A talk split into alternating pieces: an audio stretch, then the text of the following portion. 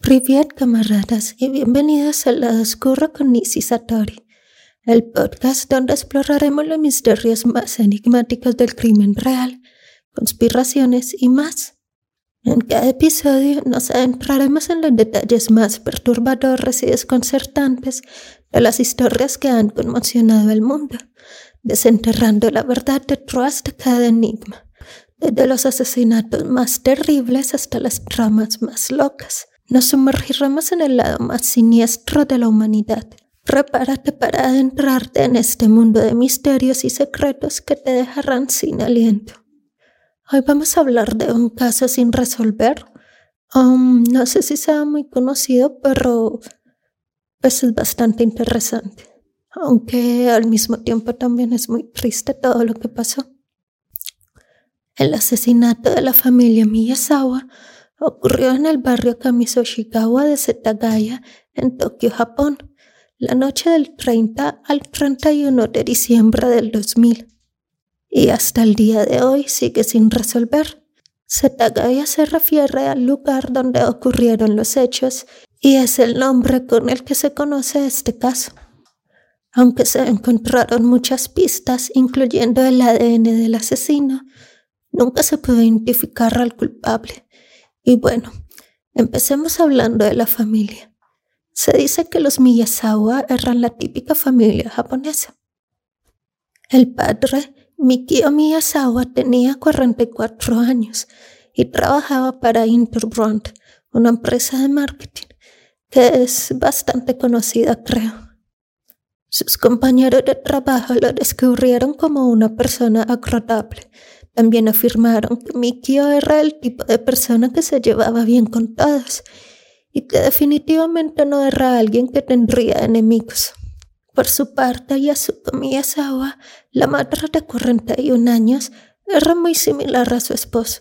Todos la consideraban amable y muy compasiva. Era una maestra que pasaba gran parte de su tiempo con los dos hijos de la pareja, Nina de 8 años y Rey de 6. Nina, la hija, estaba en segundo grado y según todos los informes era una niña juguetona, divertida, que disfrutaba del fútbol y el ballet. Rey, el más joven, había estado pasando por un problema recientemente. Tenía una discapacidad del habla, lo que había causado bastante estrés a la familia. Aparentemente habían comenzado a buscar ayuda profesional, pero seguía siendo algo que preocupaba mucho a los padres. Mikio y Yasuke Miyazawa se mudaron a su hogar en Setagaya en 1990, pues parecía un área muy agradable para formar una familia. Ahora hablemos de la casa para que podamos entender un poco mejor la escena del crimen De todos modos, en el video voy a poner algunas fotitos para que se hagan una idea mejor de cómo pasaron las cosas. La casa de los Miyazawa se había dividido en dos. Por fuera parecía una sola, todo se veía muy normal. Esta división permitió que los Miyazawa vivieran junto al lado de la madre de Yasuko. A pesar de la división, no había conexión interna entre las dos casas, para pasar de un lado a otro había que salir y entrar por otra puerta. Otra cosa que es importante resaltar era que justo atrás de la casa había como un parque de skate. El parque había estado ahí durante años, pero la ciudad había planeado expandirlo. Por esta razón, la mayoría de los vecinos de los Miyazawa se habían estado mudando recientemente. Así que aunque años atrás el barrio había tenido unas 200 familias, al momento de los hechos solo quedaban cuatro, incluyendo los Miyazawa y su casa compartida. En la semana anterior a la víspera de Año Nuevo, Mikio se había enfrentado a un grupo de adolescentes, al parecer no muy amigables, en el parque de atrás debido al ruido excesivo. Al mismo tiempo, un testigo informó haberlo visto enfrentarse a un grupo de chicos que pertenecían a un Bosasuku. Bosasuku. Algo así como un grupo que anda en motos, como en Tokyo Revengers, pero más realista. Ya saben, básicamente son pandillas y solían ser peligrosos. Mm, por cierto, la familia Miyazawa tenía pensado mudarse en los próximos meses debido a la expansión en el parque. Lastimosamente nunca podrían hacerlo. El verano antes de los hechos, la comunidad había comenzado a notar que algunos de los animales del área estaban siendo atormentados físicamente. Se empezó a decir que se encontraron roedores y algunos gatos muertos, algunos de ellos con señales de tortura. Un testigo presencial recuerda haber visto a un perro callejero con el que eran amigos aparecer repentinamente sin cola. El 25 de diciembre del 2000, día de Navidad, Yasuko le mencionó a su suegro que un auto extraño había estado parqueando frente a su casa. Se dice que esto había pasado en varias ocasiones, a pesar de que había un parqueadero cerca, que además tenía un mejor acceso al parque de al lado. Dos días después, el 27 de diciembre, un testigo dice haber visto a un hombre que se estima tenía unos 35 o 40 años. Fue visto caminando cerca de la casa de la familia Miyazawa. Esto podría parecer algo normal, ya que como sabemos había un parque cerca, pero en retrospectiva parece sospechoso, como si alguien los hubiera estado vigilando. El 29 de diciembre, pocos días antes del amanecer del 2001, un hombre fue visto en la estación de Seiyo Gakunmae, que está a solo unos pocos kilómetros de donde vivía la familia. Este hombre vestía un atuendo tipo skater, con un morral que un testigo lo recordó como algo inusual debido al clima. Ese mismo día la policía cree que un hombre que coincide con esta descripción compró un cuchillo de sashimi en la zona. Fue el único cuchillo comprado en el supermercado ese día, por lo que fue relativamente fácil de rastrear. El 30 de diciembre, un hombre que de nuevo coincidía con la misma descripción fue visto cerca de la estación de Sengawa, que es bastante cerca de donde vivían los Miyazawa. Se dice que este sospechoso estaba en el rango de edad de 35 a 40 años y parecía estar cada vez más cerca de la casa de la familia en Setagawa. El sábado 30 de diciembre sería el último día para la familia Miyazawa. Ese día empezó como cualquier otro. Se estaban preparando para unas vacaciones pendientes y había una alegría festiva en el aire debido a la celebración de Año Nuevo. En algún momento de la tarde, a eso de las seis, los Miyazawa fueron de compras. Aunque no podemos estar seguros de que los cuatro miembros de la familia fueron, un testigo recuerda haberlos visto en un centro comercial cercano en ese momento. Un vecino que pasó por su casa esa noche recordó haber visto que el auto de la familia no estaba en la casa alrededor de las seis y media de la tarde. A las siete de la noche, Yasuko llamó a su madre que vivía al lado. Las familias a menudo usaban el teléfono para hablar entre ellas, como si fueran vecinos. Aunque no se sabe de qué hablaron, es muy probable que le preguntara si Nina podía ir a pasar un rato. Así pues, Nina va a la casa de su abuela a ver un programa de televisión hasta las nueve y media de la noche, más o menos. Hasta ese momento todo era relativamente normal para la familia Miyazawa.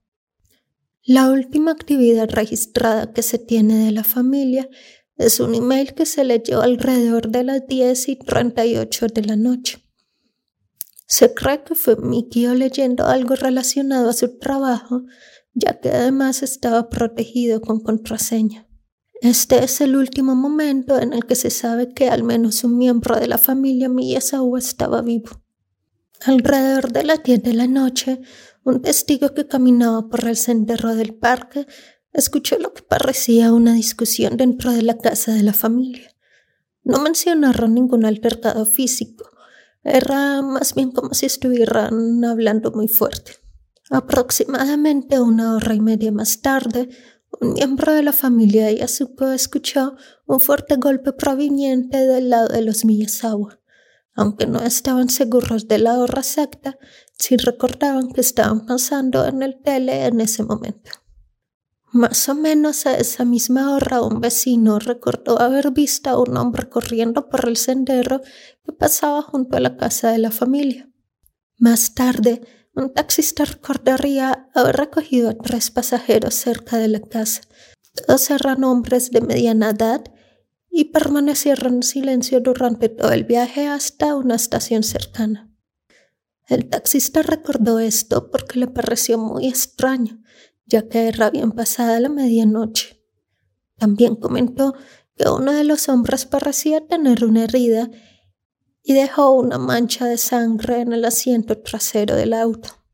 A la mañana siguiente, el 31 de diciembre, la madre de Yasuko trató de llamar a la familia de su hija para hacer planes de esa tarde.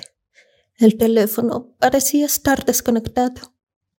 Sin que ella lo supiera, las líneas telefónicas de la casa de la familia habían sido cortadas por alguien unas horas antes. Salió y caminó hacia la otra puerta de la casa, donde estaba su hija, su yerno y sus dos nietos. Tocó el timbre, pero nadie respondió, y según el informe policial que presentaría más tarde, usó su juego de llaves para poder entrar. La casa estaba totalmente en silencio. De inmediato tuvo el presentimiento de que algo andaba mal. Al entrar, lo primero que encontraría sería el cuerpo de Mikio Miyazawa al pie de la escalera que conducía al segundo piso. El padre de la familia había sido apuñalado varias veces. La madre de Yasuko recuerda haber subido rápidamente al segundo piso para tratar de ver qué le había pasado al resto de la familia. Inmediatamente, en la parte superior de las escaleras, encontraría los cuerpos de su hija, Yasuko, y su nieta Nina, quienes habían sido apuñaladas docenas de veces. También recuerda haber puesto sus manos sobre los cuerpos de su hija y su nieta, con la esperanza de que todavía estuvieran vivas. Yasuko, su hija, a quien había criado y con quien había estado cerca durante más de 40 años, y Nina, su nieta, con quien había estado viendo televisión hacía unas horas, estaban ahora frías y sin vida. Sin entender lo que pasaba, la madre de Yasuko se enfrentaría a la tragedia final. Rey, de seis años, se encontraba acostado sin vida en su cama. Había sido estrangulado, lo que llevó a los investigadores a pensar que había sido el primer miembro de la familia en ser asesinado. La policía de Tokio llegó poco después. Quedaron horrorizados al ver la escena del crimen. Una familia entera había sido masacrada en la oscuridad de la noche por una persona desconocida. En la escena, la policía comenzó a observar el crimen y reconstruir lo que había sucedido. La madre, la hermana y el cuñado de Yasuko, estaban en la casa del lado cuando ocurrió el crimen, recordaron que algo un poco sospechoso que pudo haber sucedido esa noche. Lo único que les llamó la atención fue el ruido sordo que se había producido alrededor de las once y media de la noche. La policía sospechó de inmediato que el golpe podría haber ocurrido cuando Mickey o el padre se enfrentó al supuesto asesino. Debido a las heridas en su cuerpo, creyeron que se había peleado con el atacante y el fuerte golpe que la familia Yasuko había escuchado podría haber sido cuando fue arrojado al pie de las escaleras. Las heridas que Mikio había sufrido estaban en su mayoría enfocadas en el cuello. Al parecer, las heridas de arma blanca habían sido hechas por un cuchillo de sashimi, mismo que se dejó en la cocina de la familia. Este era el cuchillo que había sido comprado un día antes en el supermercado local y que había sido llevado a la cena por el asesino. Sin embargo, durante el ataque el cuchillo de alguna manera se rompió. Según la evidencia encontrada en la escena, la policía teorizó que el cuchillo roto había sido solo una de las armas homicidas. El otro era un cuchillo que el asesino había encontrado en la propia cocina de Mikio Yasuko y que se usó para matar a las dos mujeres del piso de arriba. Los cuerpos de Yasuko y Nina fueron encontrados en la parte inferior de la escalera que conducía a una habitación en el tercer piso, después de haber sido apuñaladas varias veces. Los investigadores notaron que las heridas eran excesivas comparadas con las del padre esto llevó a muchas teorías de que el asesino tenía algún desprecio especial hacia ellas. El hijo de la familia, Rey, como mencioné antes, fue encontrado en la cama, estrangulado. Al principio la policía no sabía por qué Rey no había sido apuñalado como el resto de su familia, pero cuando comenzaron a juntar las pistas se dieron cuenta de que quizá él fue el primero en ser asesinado.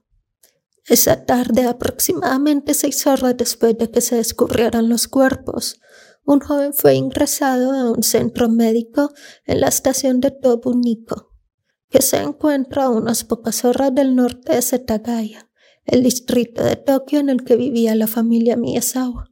Cabe mencionar que ambos tienen varias conexiones de trenes, así que no sería muy difícil movilizarse de un lugar a otro. Este hombre, al parecer de unos 30 años, ingresó sin revelar su nombre ni motivo de su lesión.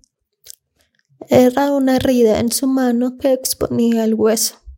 El hombre vestía chaqueta negra con jeans. A pesar de que no dio ningún detalle sobre sí mismo, lo atendieron y luego fue dado de alta por el personal médico, que no tenía idea de lo que había sucedido unas horas antes en la casa de los Miyazawa. La escena del crimen estaba totalmente cubierta de evidencia de lo que había sucedido en las primeras horas de la mañana del 31 de diciembre. En primer lugar, la policía había encontrado las armas homicidas desde el principio, lo cual no es muy común en este tipo de casos. Ambos cuchillos fueron encontrados en la cocina, todavía con sangre en ellos. También descubrieron que el botiquín de primeros auxilios de la familia había sido abierto, probablemente por Yasuko y Nina, en algún momento durante el asalto. Algunas de las vendas se encontraron con sangre de Nina.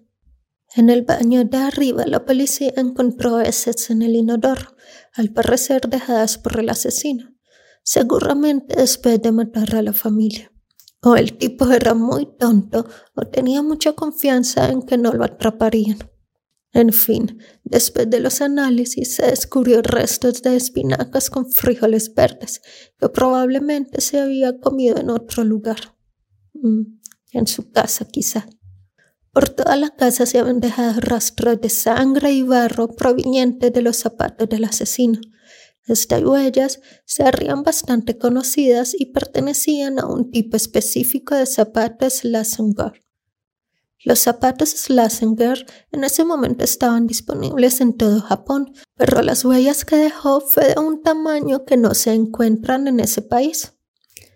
Esta talla era más común en Corea, lo que impulsó muchas teorías sobre el origen étnico del asesino. Además de las vendas del botiquín de primeros auxilios que usó Nina, también se encontraron toallas y toallas higiénicas con sangre desconocida en ellas. Para los detectives esto le dio la idea de que quizás Mikeo había luchado contra el atacante en las escaleras, lo que le ocasionó una herida que trataría de curar por su cuenta. La evidencia más sorprendente descubierta en la investigación fue una variedad de ropa y artículos dejados en la casa que pertenecían al asesino. Era casi como si los hubieran dejado a propósito.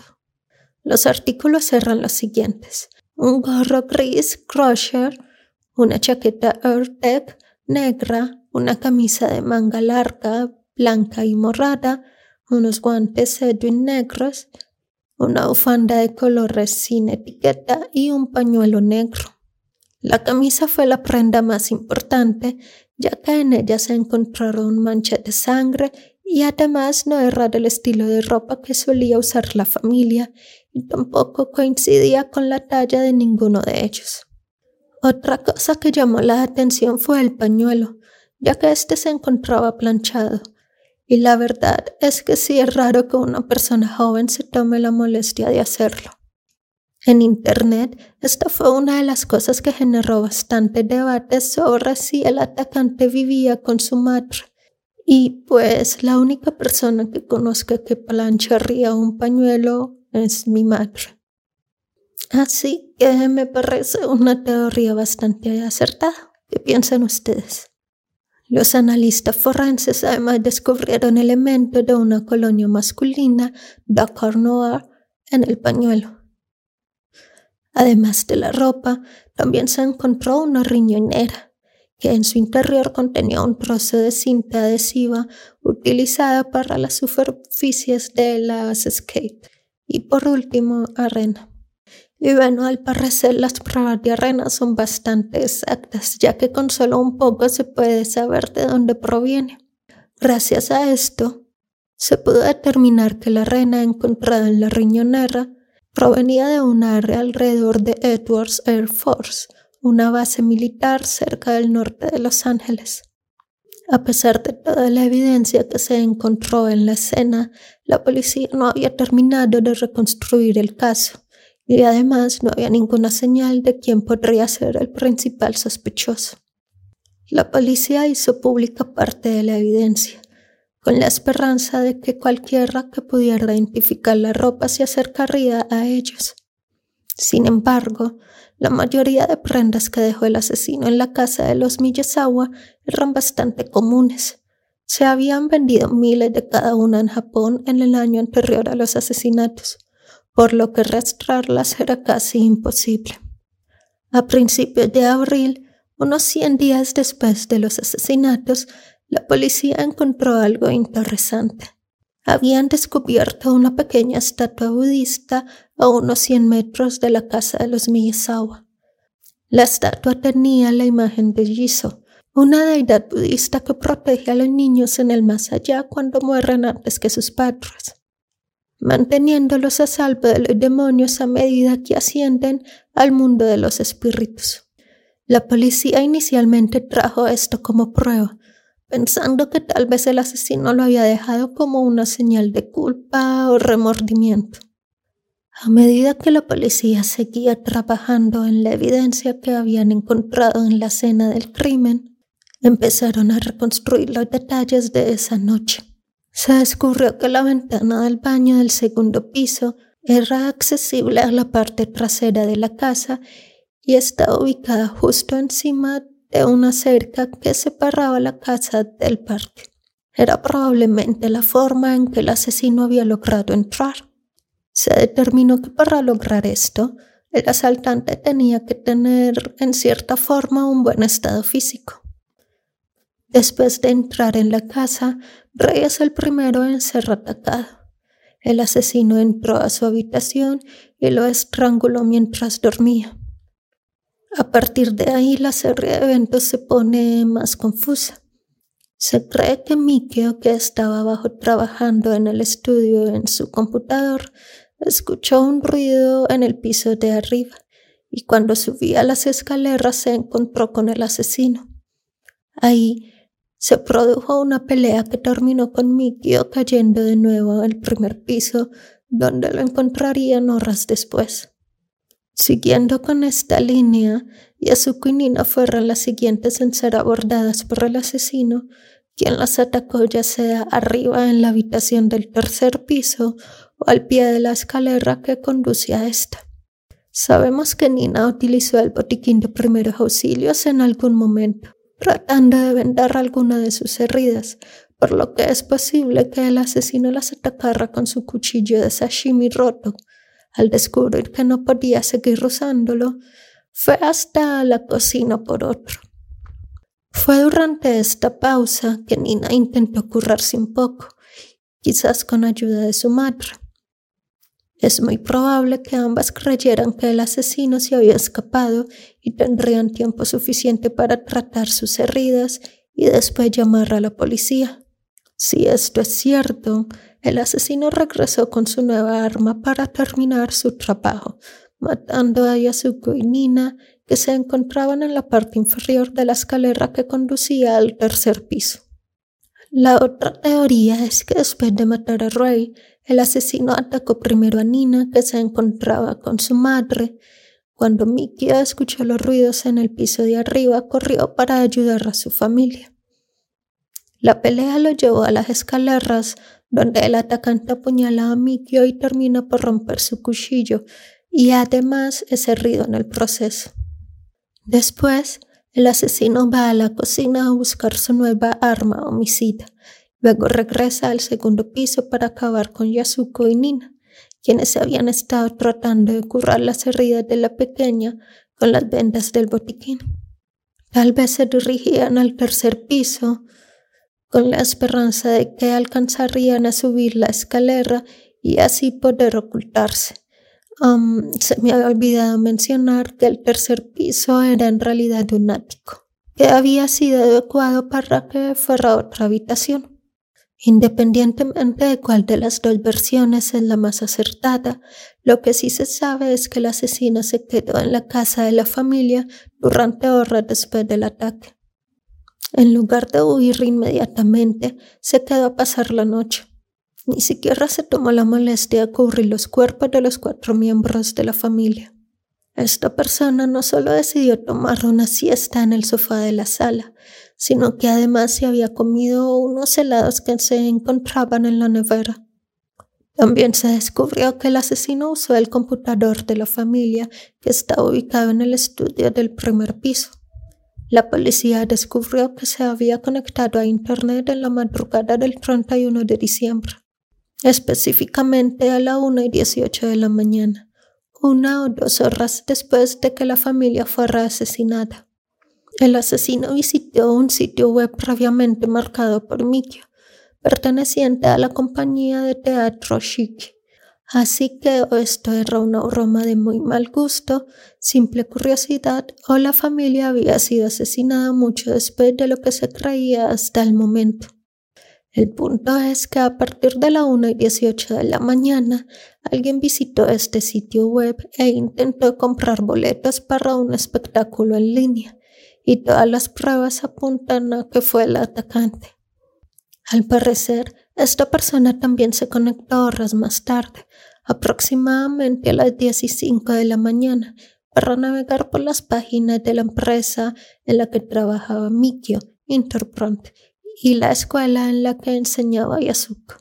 Extrañamente, el asesino solo navegó por las páginas que la familia había marcado como favoritos.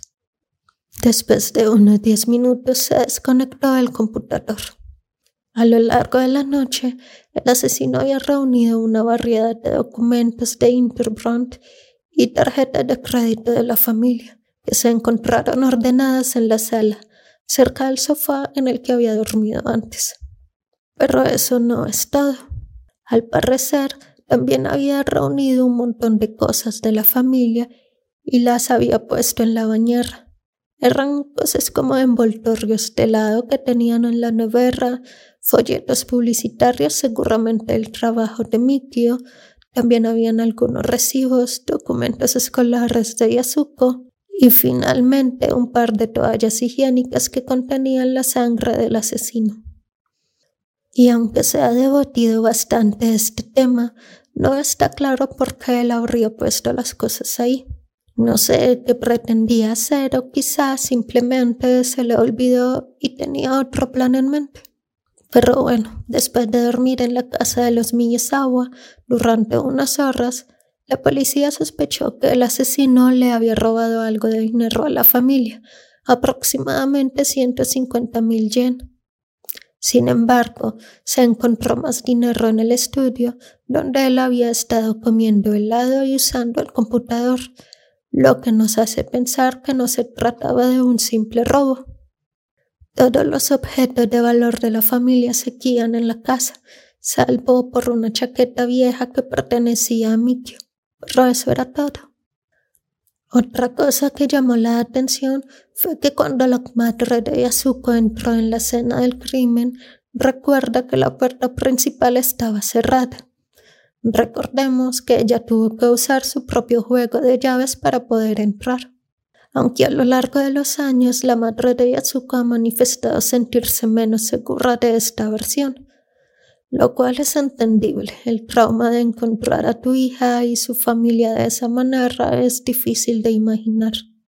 Y bueno, aunque han pasado varios años desde que sucedió este crimen, realmente no han salido nuevas pruebas, o al menos no unas que sean creíbles. En Internet se ha hablado mucho sobre esto y han rodado supuestas pistas que al final resultaron ser falsas.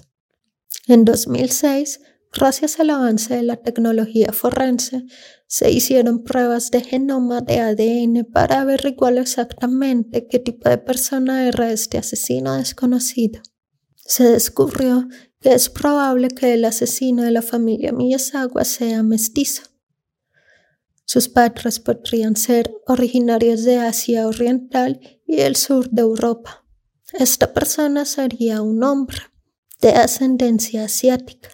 Su ADN tiene una marca paterna que ocurre en uno de cada 13 japoneses, uno de cada 10 chinos y uno de cada 5 coreanos. Además, según el ADN mitocondrial, su madre tenía un antepasado originario del área del sur del Mediterráneo. Y aunque sí hay posibilidades de que la persona que cometió el crimen fuera un ciudadano japonés, se han analizado las huellas y en todos estos años no coinciden con las de nadie. Así que creo que podríamos descartarlo y teniendo en cuenta pistas como la de los zapatos, personalmente me inclinaría más a que fuera coreano o medio coreano. Lo que sí se tiene claro es la ascendencia de la madre. Aparte de las muestras de ADN, también sabemos que mide más o menos unos 75 y que su tipo de sangre es A. Todo esto gira en torno a que el asesino es una sola persona, pero, ¿qué tal si son más? Aunque la investigación en general siempre ha apuntado a un sospechoso, a lo largo de los años han empezado a circular rumores de que podrían ser tres. Todo esto encajaría con la declaración del taxista que mencionamos al principio. En algunos reportes se dice que la policía trató de analizar la mancha de sangre que quedó en el taxi y compararla con los rastros que encontraron en la escena del crimen, pero no pude encontrar si éstas coincidían o no. También es probable que estos rumores se mezclaran con la supuesta disputa de Mikio con los chicos del parque unos días antes.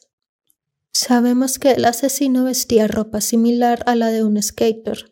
Sin embargo, las teorías a lo largo de los años han considerado que esto podría ser una trampa para despistar a la policía ya que si el asesino fuera alguien que habría planeado matar a Miyazawa, ¿no sería interesante que todos pensaran que estaba de algún modo relacionado con este encuentro?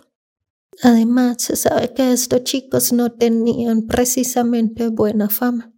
En los primeros informes de la investigación, varios periodistas afirmaron que la policía también estaba investigando si el asesino se había ido o no en algún momento de la noche y regresado después a la casa. Y si lo pensamos desde el punto de vista de tres personas, podría ser que en lugar de irse, uno de ellos entró por la ventana y después dejó entrar a los otros dos por la entrada principal de la casa. Pero esto solo es una teoría, así que no lo tomen como una verdad absoluta.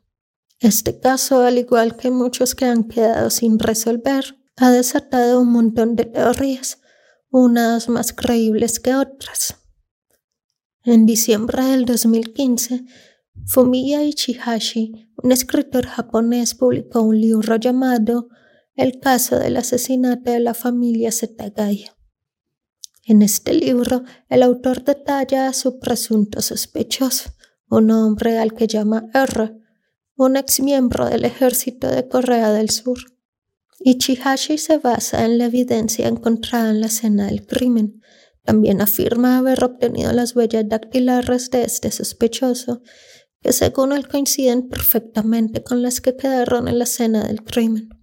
Y bueno, ya ha pasado bastante tiempo del lanzamiento de este libro y no se ha encontrado nadie, así que no creo que sea muy cierto. En fin, como dije antes, no hay más pistas. Nada. Es como si a esta persona se lo hubiera tragado la tierra.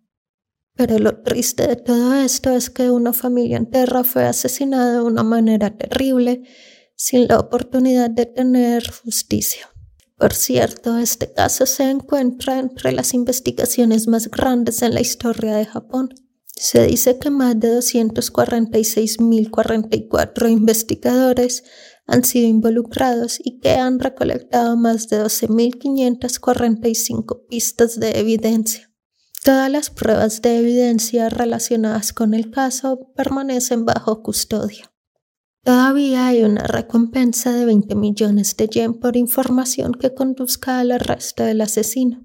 Para el 2019 todavía habían unos 35 oficiales asignados al caso. Ese año también se anunció que la casa debía ser demolida debido a su antigüedad y el riesgo de que se derrumbara sola. Sin embargo, la familia apeló para retirar esta medida. Hasta el día de hoy, este crimen sigue sin resolverse.